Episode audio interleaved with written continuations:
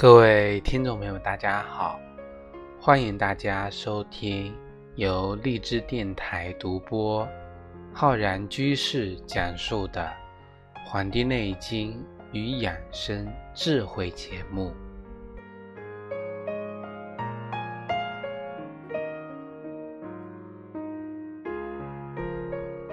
本期节目呢，我们跟大家分享的是节气养生的知识。我们今天呢，要跟大家介绍的是我们己亥年的白露节气。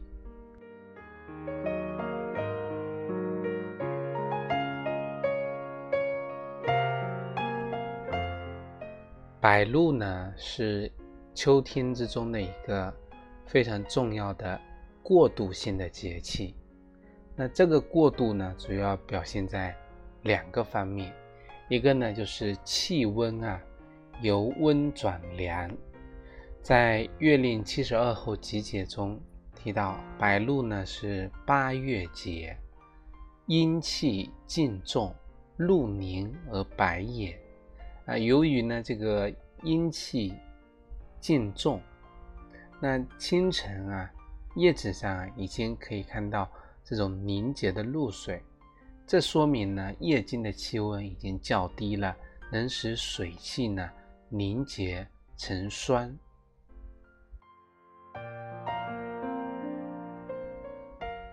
第二个呢，就是空气啊由湿转燥，由于气温不断走低，那冷空气呢就如同我们清热燥湿的中药黄连一样。它会使空气中的水汽不断的速降，那在伴随着萧瑟的秋风一吹呀，这个空气中啊就日渐的干燥。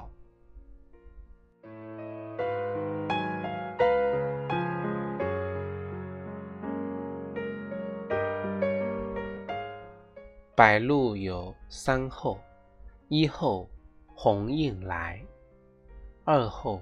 远鸟归，三后群鸟养休。初后叫鸿雁来，在黄昏的时候呢，这个夕阳染红了天际。那么我们会看到啊，一群大雁啊列队振翅南飞，在一轮红日的目送中啊，这个秋雁雁声阵阵。近飞近远，这个呢，就是他们在向这里的山川草木道别。那这个鸿雁啊，其实指的是两个鸿小雁大两个鸟类。那么它们呢，是自北而南来啊，来到南方。那么一般啊，到了这个啊来年啊再见孟春之月，那鸿雁呢回到北方。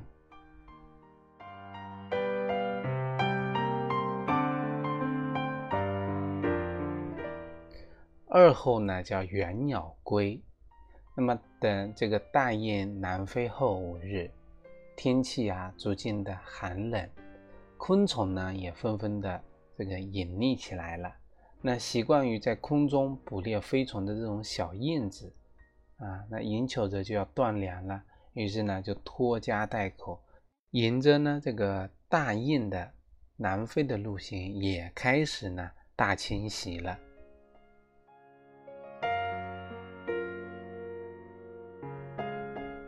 三后呢叫群鸟养休，那一出后大雁飞走了，二后呢原这个印子啊飞走了，那留下的就是那些丑陋就简，以这个浆果呀、虫卵啊为食的过冬的群鸟。那既然啊懒得清洗，就得耐得住寒冷，于是呢鸟儿呢纷纷觅食。为身体呢储存尽可能多的能量，来以备过冬。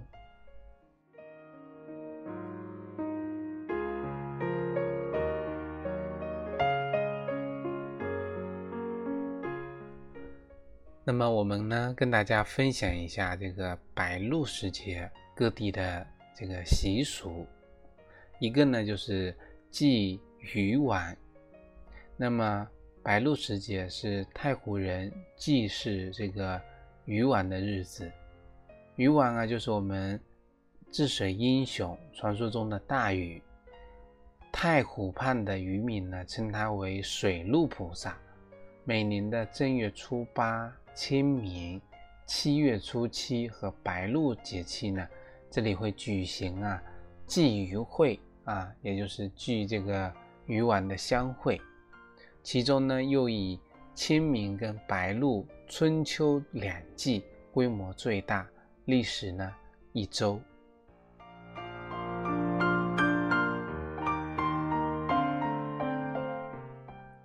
白露时节有吃龙眼的习俗，在福州啊，传统叫做“白露必吃龙眼”的说法。民间的意思就是在白露这一天吃龙眼有大补身体的奇效。那在这一天呢，吃一颗龙眼相当于吃一只鸡，这么补，听起来感觉很夸张啊。不过还是有一些道理的。因为龙眼本身就有补气、益脾、养血安神、润肤美容的这个功效，而且呢还可以治疗贫血、失眠、神经衰弱等多种疾病。而白露之前的龙眼呢，个个大颗、核小、味甜、口感好。所以白露吃龙眼是再好不过了，不管是不是真正的大补，吃了呢就是补，所以呢福州人也习惯了这一传统的习俗。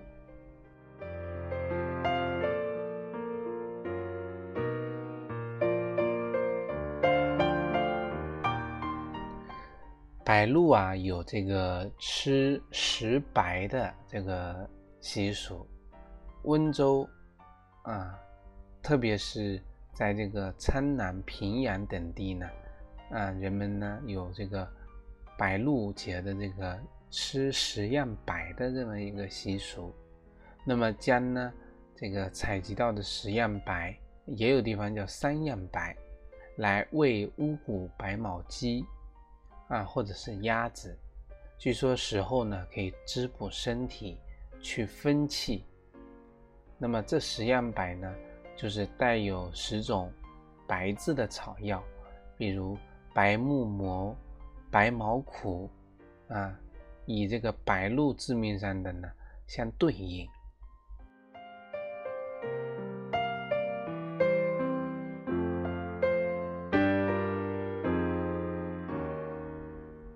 那么除了这个吃十样白呀，还有白露茶跟。白露米酒，那么白露爱喝茶的这些呃老年南京人呢，非常的青睐白露茶。这个时候的茶树啊，经过夏季的呃酷热，在白露前后，正是它生长的极好时期。那白露茶既不像春茶那样鲜嫩不经泡，也不像夏茶那样干涩味苦。而具有呢一种独特甘醇的清香味，特别呢受老茶客的喜爱。这个时候啊，家中存放的春茶基本上已经消耗的差不多了。那在白露茶，白露这个时候呢更好接上，所以呢到了白露前后啊，有这个茶客呢就托人买一点白露之茶来进行呢饮用。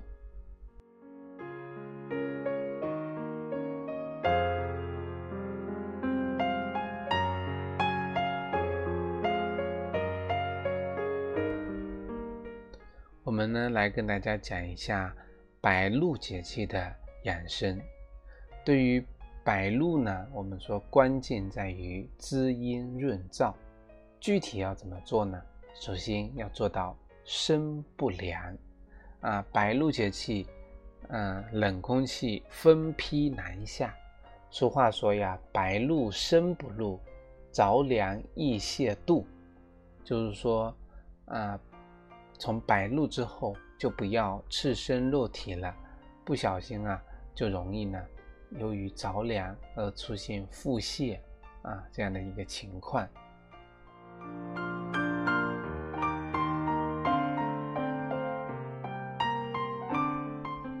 那么要注意啊，那个增衣防凉。为了避免秋凉，我们呢在穿衣方面呢要注意腹部的保暖，因为脾胃容易在这个时候受凉，引起腹泻、腹痛等不适。而且呢，由于昼夜温差大，早晚啊要适时的增减衣物。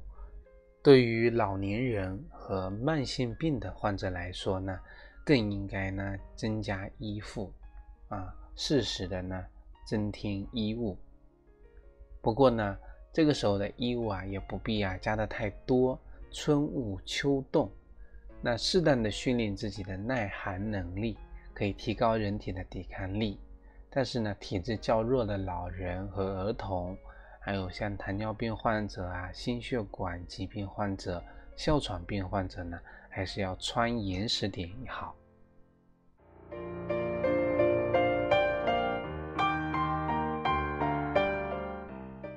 衣物呢，时时的添加。那么睡觉呢，要不贪凉。白露时的作息得遵循我们秋三月早卧早起的养生原则，保持充足的睡眠。晚上尽量啊，争取在十点之前入睡。晚上睡觉的时候呢，可以换上薄的被子，啊，注意呢别蹬被子，而且适当的啊气温啊，随着当地呢慢慢撤掉这个凉席，调高空这个空调的温度，或者呢只开风扇，当然呢窗户也不要开得太大，避免呢夜里啊寒风入侵。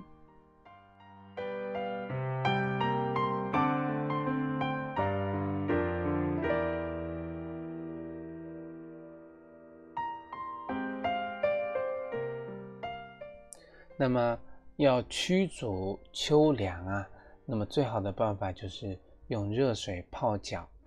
那么很多人以为呢，这个热水泡脚是冬天才做的事。其实呢，从白露开始，我们就可以在睡前用热水来泡脚，来暖身驱寒。因为我们中医认为呢，足部跟全身的这个脏腑经络关系都很密切。从白露起用热水泡脚啊，有调整我们脏腑功能、增强体质的作用，也有助于睡眠。我们泡完脚之后呢，将足心搓至发热，坚持下来呢，对保养我们肾气呀很有帮助。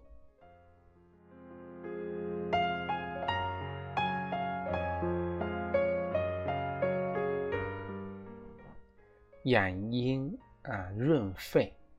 那么在饮食方面，我们说白露之后啊，寒气渐重，大家都会想着要不要吃一点东西来补一补。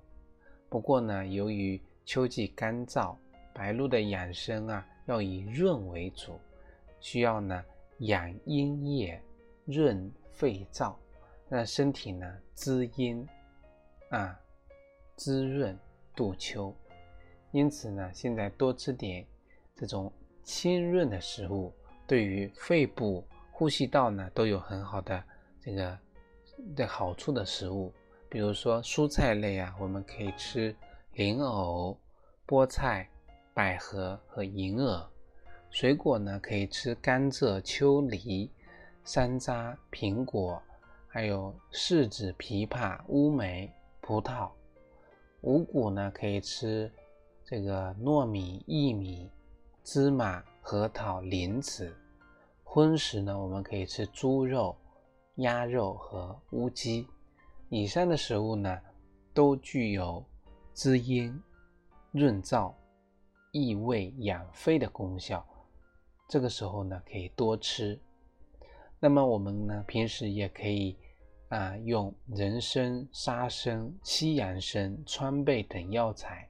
具有啊滋阴益气、宣肺化痰的作用，对缓解秋燥很有帮助。我们呢可以遵医嘱合理的来服用。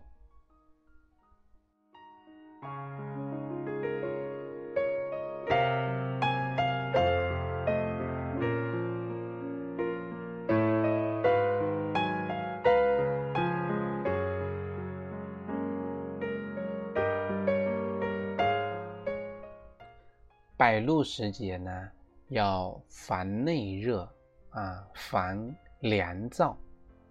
对于很多这个痰湿体质的来讲啊，气候渐凉就容易呢外感风寒，内蕴水湿，出现呢这种风寒水湿的感冒。这类的感冒呢，会表现出啊这个咳呢。清晰的白痰，而且量多。此外呢，还会周身酸痛、头痛、怕冷这些风寒袭表的症状。我们这个时候呢，就可以用输液六克、生姜三片来煎汤服用，或者常备中成药啊，通宣理肺丸。那对于平时就有痰热的人，气候渐凉呢，容易。造成这种寒包火型的感冒，就是内有积滞生热生火，外感风寒。那这种这种寒包火呀，我们平时就可以用，日常生活中呢，可以用熟普洱三到五克，啊，陈皮三克，泡水呢代茶饮用，来预防饮食的积滞化热。如果感觉呢你自己不幸的中招了，那么就可以用输液九克、生姜三片、葱白三段、白萝卜六片、生山楂、陈皮各三克来煎汤服用。那么中成药呢，我们可以用五十茶颗粒来进行这个饮用。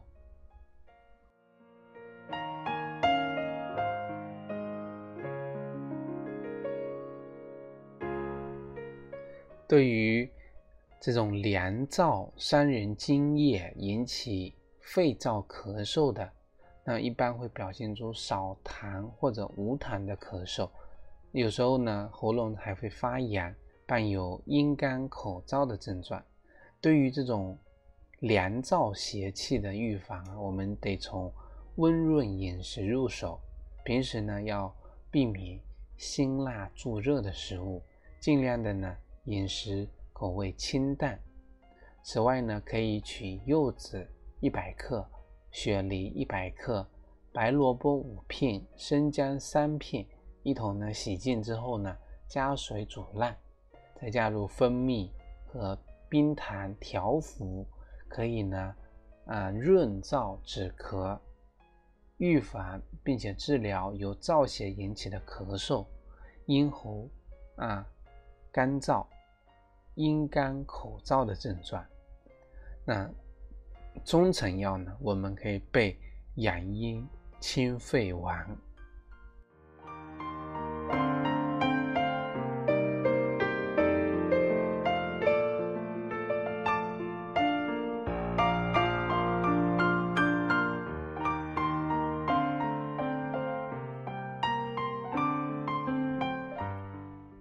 各位听众朋友们，比起补益之品啊，更为有效的养生方法呢，就是保证充足的睡眠，减少当今节律的各种消耗。补益之品是开源，而不思虑啊，不熬夜，少思虑是节流。一边补一边大肆的消耗的做法，对养生呢毫无意义。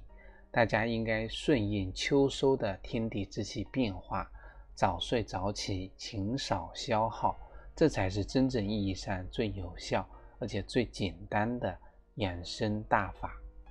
那么，在各位听众朋友的家乡有怎样的一个气候特点？在白露节气又吃一些怎样有特色的食物呢？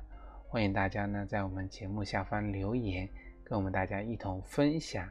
白露节气的养生知识，如果大家想学习更多中医知识，可以关注我们《黄帝内经与养生智慧》的微信公众号和养生交流群，以及我们的新浪微博。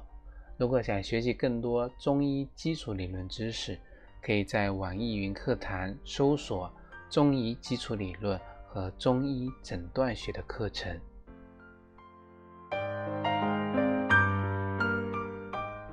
另外呢，今年我在清聊平台也开播了中医啊《黄帝内经》日思夜读公开课。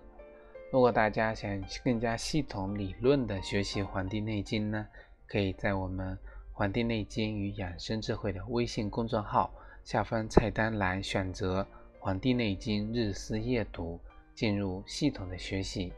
好了，我们本期的节目。就跟各位听众朋友分享到这里，非常感谢大家收听，咱们下期再会。